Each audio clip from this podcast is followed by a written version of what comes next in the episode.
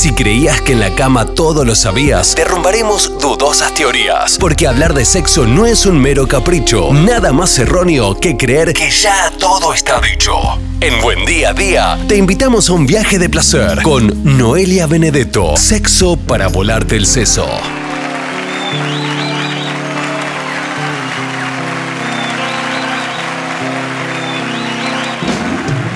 Damas y caballeros, como siempre, como todos los martes por Quality 90.5 en las mañanas de Buen Día a Día Sexo para volarte el seso, Noelia Benedetto, la licenciada Noelia Benedetto, con nosotros. Buen martes, Noé. Buen martes, Jero. Buen día a todos y a todas. ¿Cómo Vamos, va? a- vamos, a- bien, bien, bien. Vamos a tocar un tema. Yo voy a traer a colación a un artista que ya lo dijo hace como dos meses o tres atrás, que es Antonio Ríos. Hace, no sé, dos o tres meses atrás, cuatro, no recuerdo exactamente, dijo que era adicto al sexo. ¿Existe la adicción al sexo o no? Eh, dijo que era adicto al sexo y que era poliamoroso también. Básicamente, en- desde el área de salud mental, así como tal, el diagnóstico de adicción al sexo no existe. Es un diagnóstico que empieza básicamente a circular en los medios masivos de comunicación. Empieza sobre todo como una apuesta hollywoodense para lo que tienen que ver con los juicios eh, de adulterio, donde había mucho dinero entre medio. Tenemos este representante nacional, pero también está, en su momento estuvo Michael Douglas, Tiger Woods, eh, Lindsay Lohan.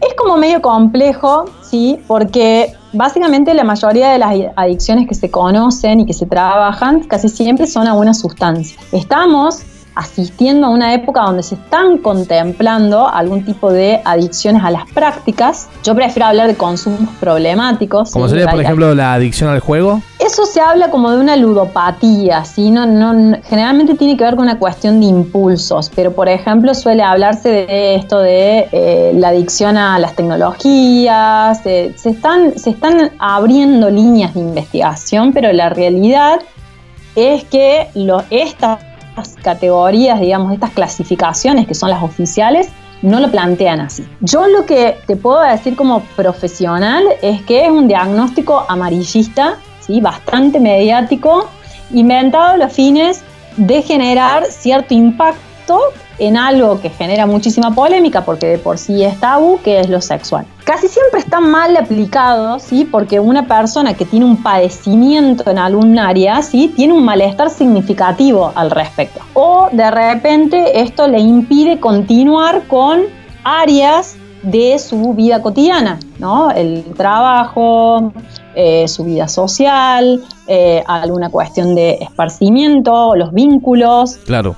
Los manuales lo que hablan es, o bien el DSM, ¿sí? que la última edición es la 5, habla de trastorno de hipersexualidad, y por otro lado, la CIE-10, que es de la OMS, habla de impulso sexual excesivo o de comportamiento sexual compulsivo, que tiene que ver con las disfunciones, con el área o con el capítulo de las disfunciones sexuales no orgánicas pero no tiene que ver con el área o con el capítulo de las adicciones ¿sí? o los trastornos por consumo de sustancias. Claro, ninguna de las definiciones que dijiste da o menciona adicción. Claro, básicamente para mí esto se desprende de otra cosa. Las personas podrían convivir con algún tipo de padecimiento cuya sintomatología contempla alguna dificultad en el control de los impulsos o alguna compulsión en el área sexual. Por ejemplo, alguna persona maníaca que podría bien hacer un no control de sus gastos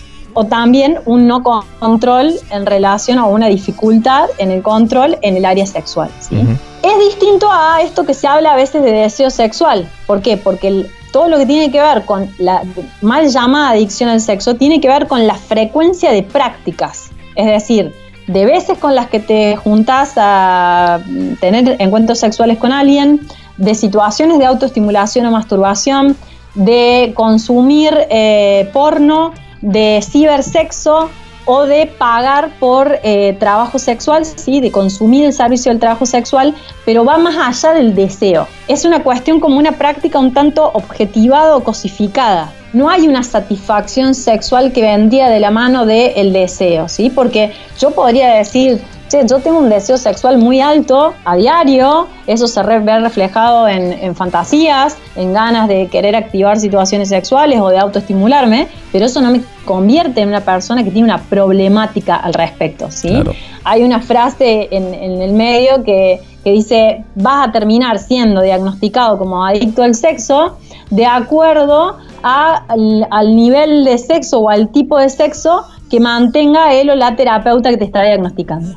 Ah, mira vos. Básicamente, como esto se, se, relaciona con una especie de vicio, casi siempre cae en el saco de los juicios morales más que de pensar en las cuestiones que tienen que ver con la salud mental. Siempre se asocia a decir, bueno, lo sexual de por sí es tabú. Vivimos en una sociedad sexofóbica. Si es excesivo, si es irrefrenable, si no va a los fines reproductivos, empieza a ser un problema. Sobre todo, ¿por qué? Porque los señalamientos que hacen las personas que sostienen que existe este tipo de diagnóstico es decir, esta persona se expone a un montón de riesgos, ¿sí? Embarazos no planificados, de repente infecciones de transmisión sexual. Siempre está el cuco de lo que te puede pasar si activas de más algo que tendría que estar contenido, ¿sí? Para determinados fines. Entonces, sí, puede que la persona tenga una frecuencia más alta que el promedio, pero si eso no representa un malestar clínicamente significativo,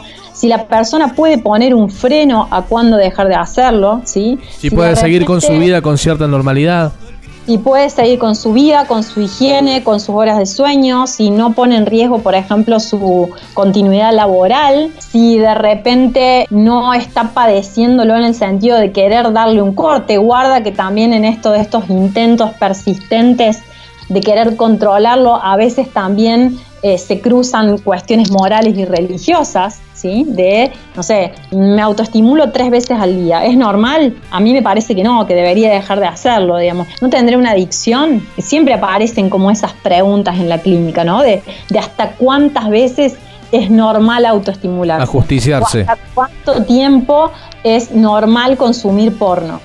Yo me pregunto, cuando largan una serie que venís esperando hace un montón de tiempo y te pasas ocho horas consumiendo Netflix, ¿no hay un exceso ahí también, quizás? ¿No? Un día que te, una noche que te pasas de largo. No, no, está bueno, está buenísima la reflexión, totalmente, tiene total coherencia, sí. Y sin embargo, hasta el momento no estamos hablando de una adicción a Netflix.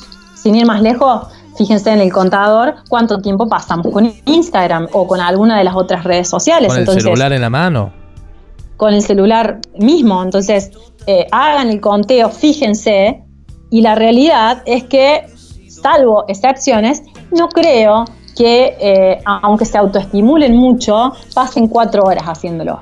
No les daría el cuerpo tampoco. Claro. Entonces, eh, sí puede pasar, digamos, de que haya gente que esto le traiga dificultades. Es decir, buscar más de un compañero o compañera sexual diariamente, que básicamente empiecen eh, a, verse vaciadas sus arcas por pagar trabajo sexual o por llamar a estas líneas eróticas que son de pago. Eh, pero eso básicamente tiene que ver con una administración, con una dificultad en el control de los impulsos, por ejemplo, en el manejo de eh, justamente, no sé, el dinero o las situaciones sexuales. Pero eso se desprende de otra cosa más grande. Es como si, por ejemplo, una persona que convive con depresión, en lo que nos fijáramos es que tiene bajo deseo sexual. No, a ver, de base, o anterior a eso, esa Hay una depresión. es esperable que tenga bajo deseo sexual. Entonces, si una persona está en fase maníaca, si está en algún episodio psicótico, si está, por ejemplo, con alguna cuestión de cierta demenciación, ¿sí? o si hay alguna alteración orgánica, se suele llamar a veces como eh, una psicosis eh, orgánica, o algún otro cuadro anterior a eso, no podríamos pensar que la conducta que está teniendo en lo sexual ¿sí? es una adicción al sexo. Por otro lado, también hay un sesgo de género bastante cruel en relación a si es varón, bueno, hay una adicción al sexo. Si es mujer, generalmente se la tilda con un diagnóstico bastante moral que es de ninfomanía, que tampoco existe. ¿sí? De fiebre uterina en algún momento también se hablaba. Fiebre uterina. Fiebre uterina se hablaba, sí. Entonces, generalmente, eh, para mí, digamos, es una construcción bastante mítica esto, ¿sí? Es, es, es como para. es muy tribunera. Claro. Cual implica, en algún momento se utilizaba como atenuante para los juicios de decir, bueno, no, los adulterios o las infidelidades cuando estaban tipificadas como, como causales, digamos, para la resolución de estos conflictos a nivel legal, bueno, se, se escoltaban con este tipo de diagnósticos. Pero no podríamos sacar de ningún tipo de manual oficial este término. Está ¿sí?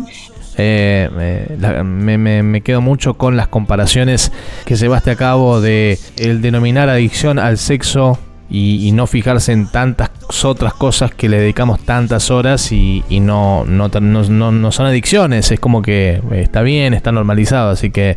Está naturalizada la adicción al, esto que se llama el workaholic, es decir, cuando, cuando sos funcional al capitalismo, cuando estás produciendo, eso no está visto como una patología. Ahora, cuando dejas de ser funcional al sistema eh, neocapitalista, automáticamente viene una patologización. Cuando alguien vive su deseo sexual o su, no sé, intención sexual libremente, eh, en una frecuencia que a los ojos de otros, porque también en esto definamos qué es excesivo, Claro. ¿no? O sea, mi frecuencia sexual puede ser una vez al día y otra persona puede decir, che, eh, yo con una vez a la semana estoy bien y está perfecto y otra persona puede decir una vez al mes y cerramos. En realidad, ¿qué sería excesivo? O sea, Claro. siempre y cuando yo me siga alimentando, me siga higienizando, siga viendo a, no sé, las personas significativas, siga trabajando, porque claramente que tengo que producir, es decir, mientras no interfiera en la cadena de producción y reproducción de la vida cotidiana, no tendría que haber ningún problema. Sí puede llegar a traer conflictos a nivel de los vínculos, en el sentido de a lo mejor pensar que si sostienen vínculos cerrados o mononormados, como hemos hablado en algún momento, y esto implica la búsqueda y- o, la- o el, el consumo a través de la paga, el trabajo sexual de otras personas, bueno, puede traer algún. Algún culebrón. Claro. Pero no necesariamente es para patologizar, estigmatizar y plantear esto como una adicción. Bien, invitamos a la gente a que te siga en las redes sociales. Noé.